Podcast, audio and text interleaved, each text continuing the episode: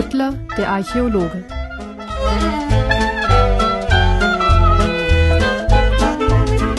Kapitel 10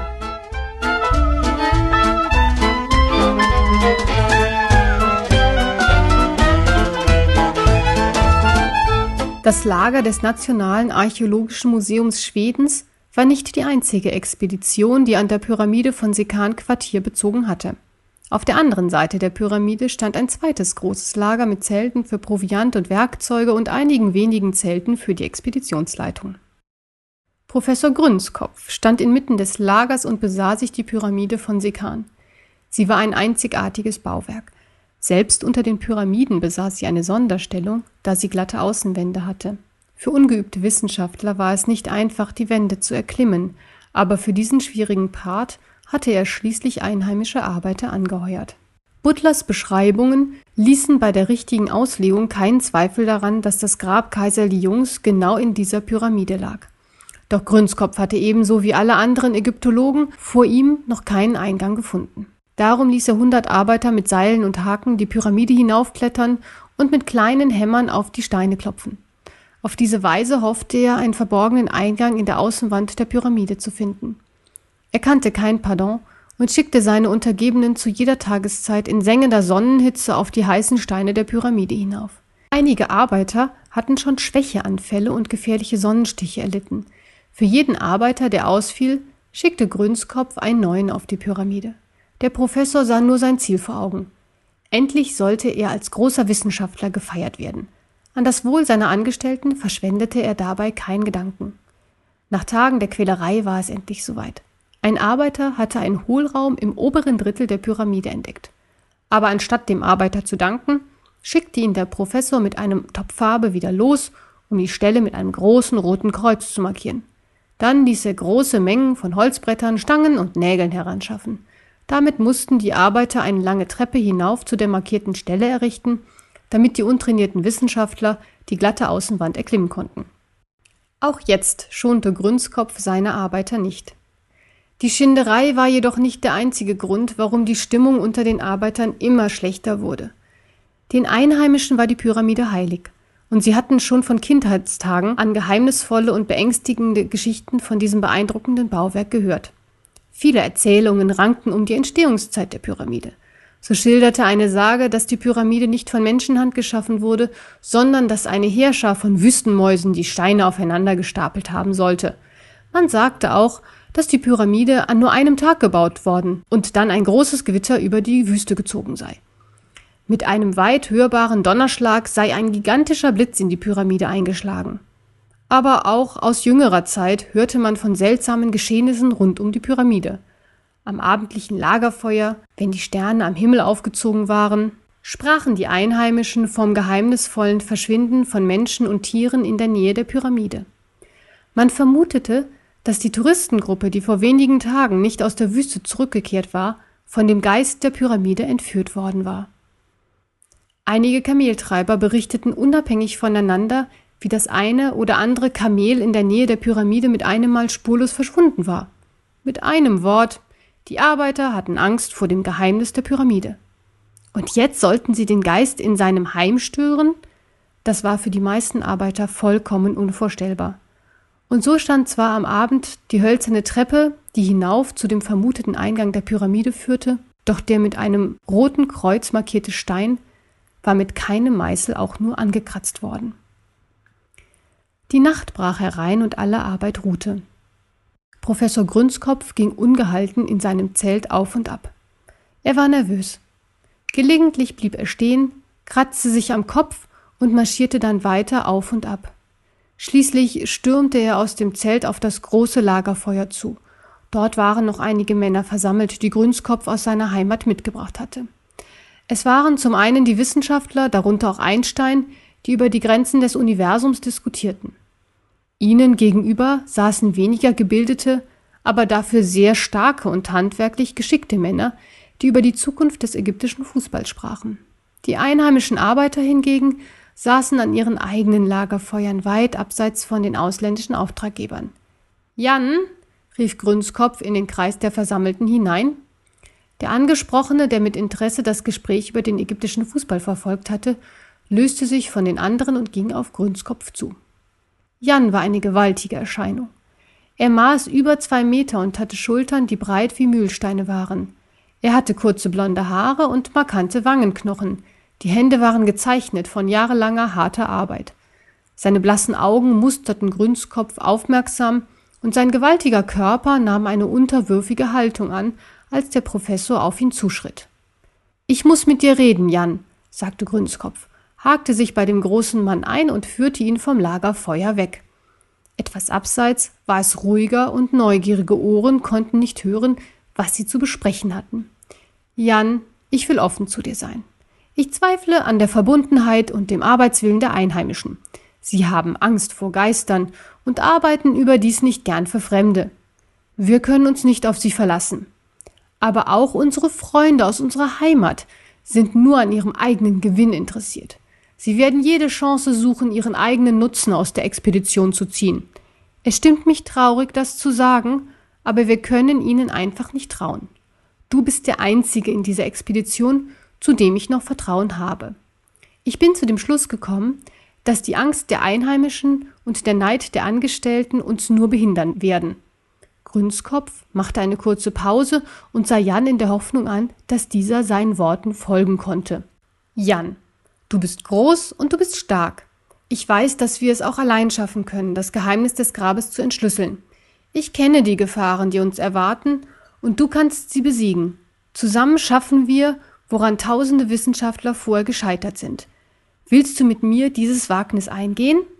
Jan schaute mit leerem Blick zu der Pyramide hinüber, deren Umrisse sich deutlich gegen den Nachthimmel abzeichneten. Reglos stand er einige Augenblicke da und Grünskopf überlegte, ob Jan seine Frage überhaupt verstanden hatte. Doch unvermittelt riss sich Jan aus seinen Gedanken und wandte sich dem Professor zu. Ja, aber wir brauchen Hammer, Meißel, eine Brechstange und Seile. Gut, erwiderte Grünskopf und ein kurzes Lächeln flog über sein Gesicht. Du findest, was du brauchst im Ausrüstungszelt. Wir treffen uns eine Stunde vor Sonnenaufgang am Fuß der Treppe.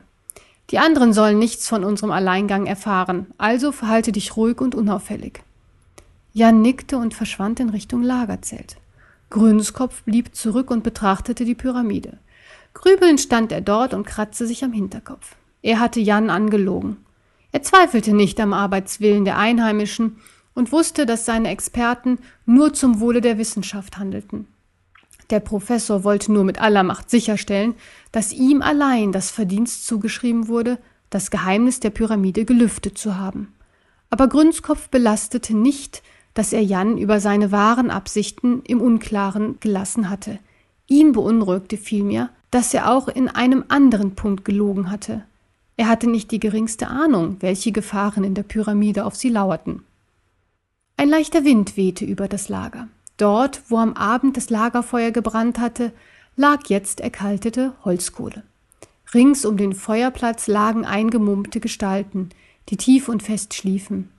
Die Stille der Wüste hatte von dem Lager Besitz ergriffen, und nur gelegentlich waren leise Geräusche zu hören, wenn sich ein Arbeiter im Schlaf umdrehte. Grünskopf und Jan gaben sich redlich Mühe, keinen der Arbeiter oder der anderen Expeditionsmitglieder zu wecken. Jan hatte sich einen großen Seesack auf seinen Rücken gebunden. Trotz der kalten Wüstennacht kam er schnell ins Schwitzen, als er den schweren Inhalt Richtung Pyramide schleppte. Grünskopf war ebenfalls auf dem Weg zur Pyramide, wobei er ständig nach links und rechts Ausschau hielt. Doch das gesamte Lager schien in einen tiefen Schlaf gefallen zu sein. Der Professor und sein Gehilfe trafen sich am Fuß der Pyramide und blickten gespannt die lange Treppe hinauf. Mit einem Seufzer begann Jan langsam aber gleichmäßig Stufe um Stufe zu erklimmen. Der Professor folgte ihm, hatte aber große Mühe, mit dem durchtrainierten Jan mitzuhalten, obwohl er keinerlei Gepäck bei sich führte. Bei Sonnenaufgang hatten die beiden das obere Drittel der Treppe erreicht. War es bisher schon anstrengend gewesen, so wurde der Aufstieg mit der zunehmenden Hitze für den übergewichtigen Professor zur Hölle. Immer öfter musste er Pausen einlegen und mit einem Stofftuch seine Stirn abtupfen. Jan hingegen stieg unbeirrt seinen Weg empor, so dass der Abstand zwischen ihm und dem Professor immer größer wurde. Schließlich hatte Jan das obere Ende der Treppe erreicht und den Seesack auf dem Treppenpodest in der Nähe des mit dem roten Kreuz markierten Steines abgelegt. Grünskopf kämpfte sich Stufe um Stufe zu Jan nach oben. Dort angekommen sah er zum Fuß der Pyramide hinunter. Die einheimischen Arbeiter waren mit Sonnenaufgang wach geworden und hatten schnell die beiden Männer entdeckt, die sich zum vermuteten Eingang der Pyramide emporarbeiteten. Von Angst erfüllt, die ausländischen Männer könnten die Ruhe des bösen Geistes der Pyramide stören, hatten sich einige der Arbeiter flach auf den Boden geworfen und warteten unterwürfig auf dessen Rache. Die restlichen Arbeiter suchten ihr Heil in der Flucht. Die Wissenschaftler und Mitarbeiter aber, die Grünskopf in seiner Heimat angeheuert hatten, blickten zornig zur Treppe hinauf, wo sie den Professor und Jan die Pyramide im Alleingang erkunden sahen. Grünskopf konnte beobachten, wie sich seine von ihm betrogenen Mitarbeiter berieten und kurz darauf mit schwerem Werkzeug ausstatteten. Offensichtlich hatten sie vor, ihm und Jan auf die Treppe zu folgen. Grünskopf drehte sich zu Jan um. Lass uns den Eingang öffnen. Jan nickte stumm und nahm einen großen Hammer aus seinem Seesack heraus. Mit gewaltigen Schlägen fing er an, auf den Stein mit dem roten Kreuz einzuschlagen. Doch nur winzige Splitter brachen aus dem Stein heraus. Nach einer Viertelstunde war zwar deutlich die Stelle erkennbar, wo der Hammer wieder und wieder eingeschlagen war, doch von einem Durchbruch konnte keine Rede sein. Grünskopf blickte besorgt die Treppe hinunter und sah, dass seine Mitarbeiter bereits die ersten Stufen der Treppe erklommen hatten. Jan, sie kommen, beeil dich! Jan legte den Hammer zur Seite und kramte in seinem Seesack herum. Als er den Meißel gefunden hatte, nahm er ihn in die linke und den Hammer in die rechte Hand. Mit der Behendigkeit eines Bildhauers begann er abermals den Stein zu bearbeiten. Steinsplitter flogen in alle Richtungen durch die Luft, und die beiden Männer kniffen ihre Augen zusammen, um keinen Splitter hineinzubekommen. Mit Hammer und Meißel hatte Jan größeren Erfolg. Millimeter um Millimeter drang er tiefer in den Stein ein. Doch nach einer halben Stunde hatte er nur ein Loch geschaffen, das so klein war, dass noch nicht einmal ein Fußball hineinpasste. Schweißgebadet und vollkommen erschöpft setzte sich Jan auf das Treppenpodest. Grünskopf schaute besorgt die Treppe hinab und musste mit Erschrecken feststellen, dass die Gruppe bereits einen Großteil der Treppe erklommen hatte. Du kannst jetzt doch keine Pause machen, schrie der Professor seinen Gehilfen an. Siehst du denn nicht, dass uns nicht viel Zeit bleibt? Öffne endlich diesen Eingang. Doch Jan schüttelte den Kopf und blieb ermattet sitzen. Ich kann nicht mehr. Und sehen Sie doch selbst, nach über einer Stunde Arbeit habe ich nur diese winzige Mulde in den harten Stein schlagen können. Ich bräuchte Tage, wenn nicht Wochen, um ein Loch zu schlagen, durch das wir beide hindurchpassen. Grünskopf hörte Stimmen und starrte nervös die Treppe hinunter. Seine Mitarbeiter waren nur noch wenige Meter unter ihm und kamen stetig näher. Schweiß brach ihm aus. Verzweifelt lief er zu dem Loch, das Jan geschlagen hatte, und versuchte mit Händen tiefer zu graben. Als das nicht half, stellte er sich vor die Steinwand und schlug verzweifelt mit den Fäusten gegen sie. Sollte dies das Ende seiner Expedition sein? War es ihm niemals vergönnt, als großer Wissenschaftler in die Geschichtsbücher einzugehen? Wenn Jan doch nur diesen verdammten Eingang aufgebrochen hätte. Ein letztes Mal schlug er mit blanken Händen gegen das Mauerwerk. Und dann geschah etwas, was den Professor erstarren ließ. Seine linke Faust war in der Wand verschwunden. Erschrocken zog er seine Hand zurück und stellte erleichtert fest, dass sie unversehrt war. Er hatte mit der Faust einen quadratischen Stein getroffen, der nun tief in die Wand eingesunken war. Nachdem sich die erste Verblüffung gelegt hatte, betrachtete der Professor neugierig den Stein. Er wollte ihn wieder herausziehen, doch stattdessen drückte er ihn nur noch tiefer in die Wand hinein. Mit einem Klicken rastete der Stein schließlich ein. Ein Rattern und Knirschen erfüllte die Luft, und der mit roter Farbe markierte Stein begann leicht zu vibrieren. Erschrocken sprang Jan auf und sah mit ungläubigen Augen, wie die große Steinplatte vor ihm langsam in die Höhe geschoben wurde und den Weg in die Pyramide freigab. Die Stimmen hinter ihnen verstummten, als die Verfolgergruppe auf der Treppe stehen blieb und das Schauspiel beobachtete. Nur Grünskopf verlor keine Zeit. Rasch holte er ein Feuerzeug und eine kleine Flasche mit Benzin aus seiner Hosentasche hervor. Nimm deine Sachen und lauf in den Gang, rief er Jan zu. Als sein Helfer alle Werkzeuge im Seesack verstaut hatte und mit großem Unbehagen in dem dunklen Gang verschwunden war, schüttete Grünskopf das Benzin auf das obere Podest der Treppe. Die wütenden Verfolger hatten das Ende der Treppe schon fast erreicht, als der Professor mit einem Lächeln das Feuerzeug in die Hand nahm und damit die Treppe in Brand setzte. Mit raschem Schritt verschwand auch er in dem sicheren Gang der Pyramide und sah zu, wie das trockene Holz der Treppe schnell Feuer fing. Seine Verfolger gaben den Versuch auf, ihm in den Gang zu folgen, da die Flammen rasch gefährlich hochschlugen. Schimpfend stiegen Grunskopfs Mitarbeiter eilig die Treppe wieder hinunter und mussten hilflos zusehen, wie der einzige Weg zum Eingang der Pyramide vor ihren Augen dem Feuer zum Opfer fiel. Am Abend saßen die frustrierten Wissenschaftler und Mitarbeiter des Professors am Fuß der Pyramide und sahen die schwarze Brandspur der verkohlten Treppe, an deren Ende der dunkle Eingang der Pyramide lag. Alle einheimischen Arbeiter waren geflohen, und ohne deren fleißige Hände hatten sie keine Chance, eine neue Treppe hinauf zum Eingang zu bauen. Trotz aller Wut stellt sich jedes Expeditionsmitglied die gleiche Frage. Was würden Grünskopf und Jan in der Pyramide erleben?